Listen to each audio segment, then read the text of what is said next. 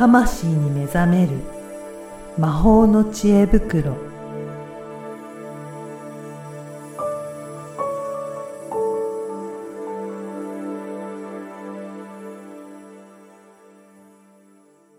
こんにちは、小ラボの岡田です。こんにちは。リアルスピリチュアリスト橋本由美です。ゆみさん、今回もよろしくお願いしよろします。くお願いします。今日は素敵なゲストをお迎えしてお届けしております。えー、ビジネス英語パーソナルコーチの中野茂さんです。中野さんよろしくお願いします。よろしくお願いしますあよろしくお願いいたします。はい。ぜひ、あの、自己紹介をお願いいたします。あはい。えっ、と、英語力アップで自信アップ、うんえービジネス英語パーソナルコーチの中野と言います。よろしくお願いいたします。はい、よろしくお願いします。実は、あの、中野さんも、ポッドキャストやられてるんですよね。そうですね。はい。はい。あの、英語で会議のツボっていうあの、ポッドキャストをやらせていただいてまして、うん。あの、ツボを持った写真が、うん。はい。はい、ジャケットになってます。結構、あの、目立つジャケットで、今、あの、Apple Podcast の、えー英語の特集のところにも取り上げられたりとかしていて、うんあのそうですね。ねはい。ありがたいことに。は。はいい。いろんな方に聞いていただいている番組なので、ぜひチェックしていただければと思います。は。はいい。で、今日、ユミさん、どういったお話をお伺いしましょうかね？ねえどういったお話をお伺いしましょうか。ユミさん、ちなみに英語はどうなんですか？夫婦あまり。ほ、ほぼ。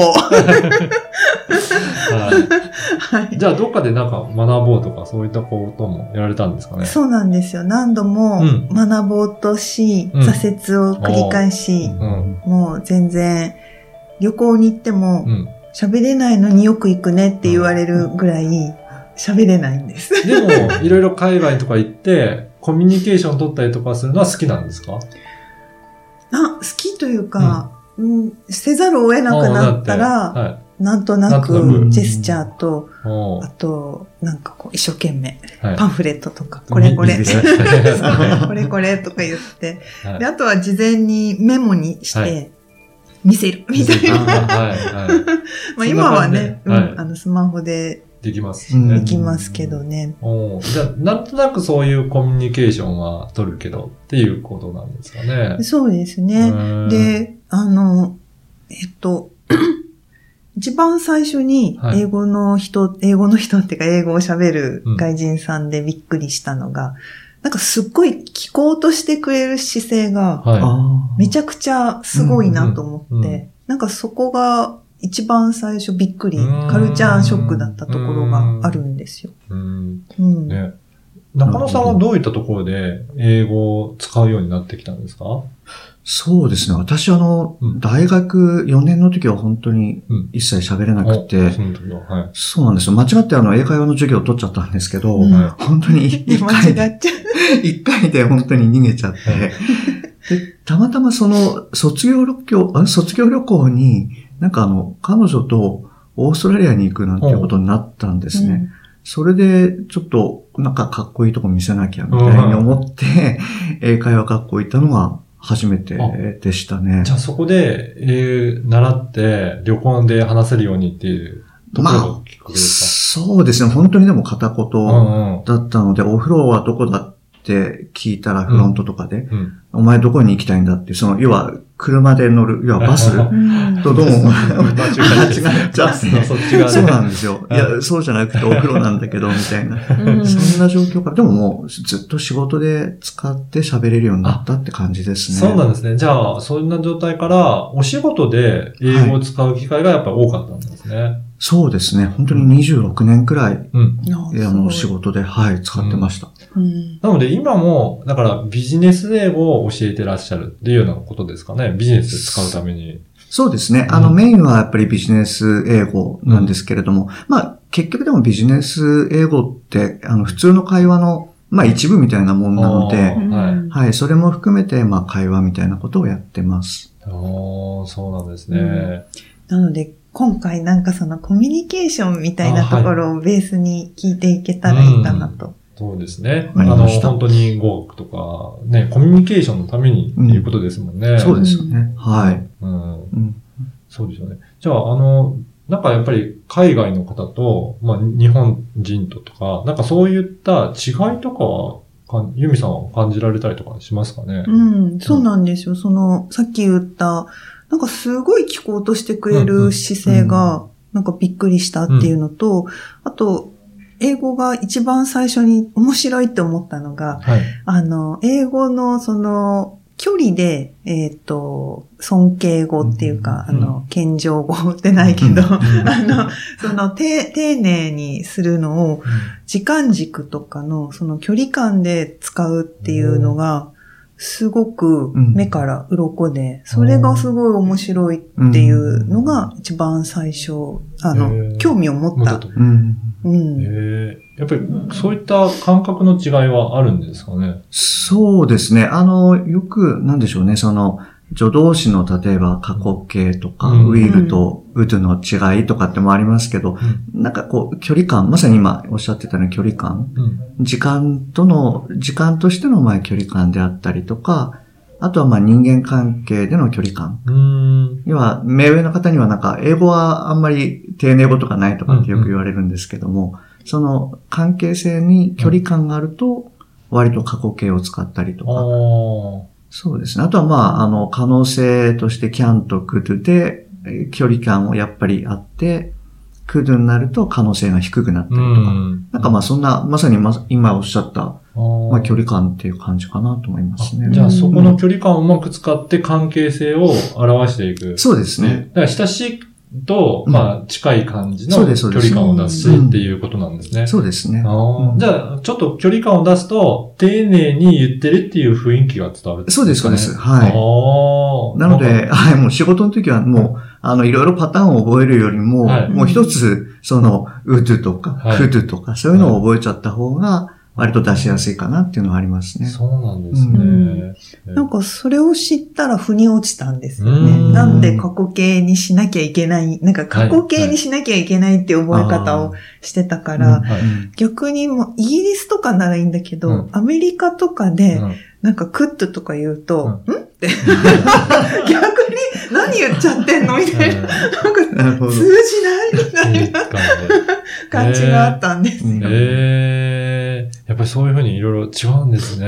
ねえ。うんうんだからやっぱりそういった日本と、まあアメリカと英語とかとの表現のそういった違いもね、あって面白いんですねう。ん、面白いなと思って。うんそういったところからちょっと興味を持ってきたなっていそうう感じですか？そうそう、うん興味を持ったのと、はいあとは、あの、まあ、中野さんに今日来ていただいたのは、あの、岡田さんのポッドキャストの、はい。ズームのはい。会がはい。ありまして、で、まあ、交流会兼勉強会うん。に参加させていただいたときに、ちょうど英語で会議のツボのうん。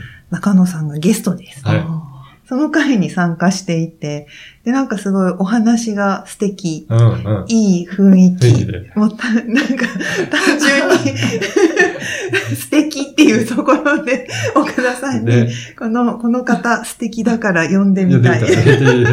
そのもう直感で。でそれで英語、え英語、な、英語で何を聞こうかかな。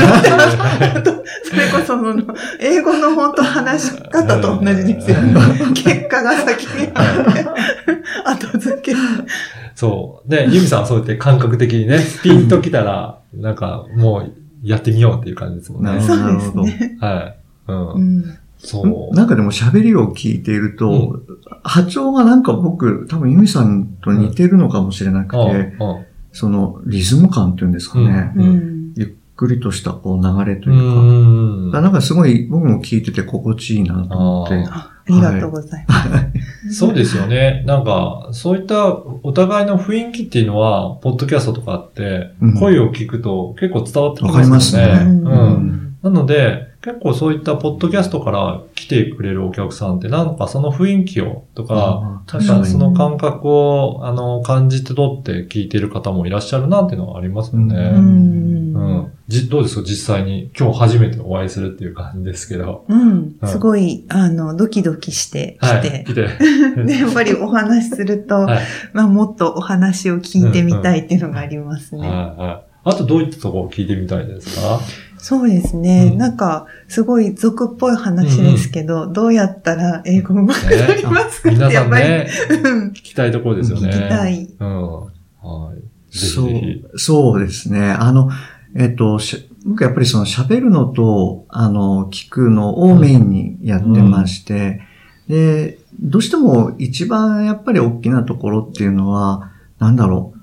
我々こう日本人って結構やっぱり真面目なところが多いんですよね。うんなので、間違っちゃいけない。で、間違うくらいなら喋るのやめちゃおうみたいな。うんだからそこをまず、あの、まあ、50%、60%くらいでいいんだよっていうところで話し始めるっていうのがまず一番の、まずファーストステップかなって思いますね。じゃあやっぱり、やってみるっていうところですね。そそうですねの完璧な、できてからうんやるのではなくて、ある程度できたところをもう実行してみるっていうところが一番いいところですかね。うんなんかこう、あ、ごめんなさい。なんかあの、なんでしょうね。あの、ダイエット、うんうん痩せたらダイエットするじゃないけど、まあよくあるじゃないですか。うんああいう感じでこう、喋れるようになったら喋るってなると、うんなかなか、あの、いかないので、はい。我々これ日本人って結構インプットもいっぱいされてると思うんですよね。うんだから、なるべくこう、アウトプットっていうのも、はい、していくといいんじゃないかなと思います。なんかそこで、あの質問なんですけど、何をアウトプットをしていいかわからないっていうところに多分みんなつまずくんですよね。特に私はその感覚的すぎて、この感覚をどうやって言葉にしていいかわからないっていうところにまず一回つまずいて、うん。まあそれは日本語でもあるんですよ。結構多くって。